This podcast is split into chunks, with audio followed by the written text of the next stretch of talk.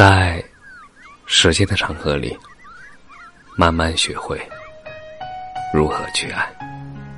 大家晚上好，欢迎收听《青年老年说》，反抗啊，少年！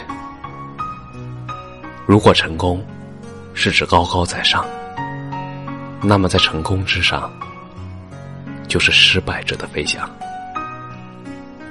这篇文章要献给在努力与挫折之间不断的循环，却还是不肯放弃的人。你们的声音我听到了。好，不是生活的目的，而是生活本该有的模样。取得优秀的成绩，不是学习的目的，而是学习。本该有的样子，我努力，体育课上也认真努力，但是他们可以在偷闲之时依旧领先于我，并对我加以嘲讽。实际便是如此，天赋能力逊色于人，就要付出多倍努力来追求平衡。这就是我，结果怎样都不会气焦与焦躁的理由了。人生最大的悲剧就是，你配不上自己的野心，还辜负了所受的苦难。有的时候，你不得不接受自己其实很平庸的事实。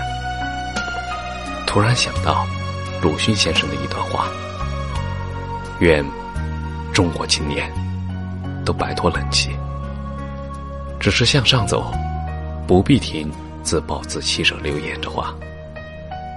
能做的事儿做事儿，能发生的发生。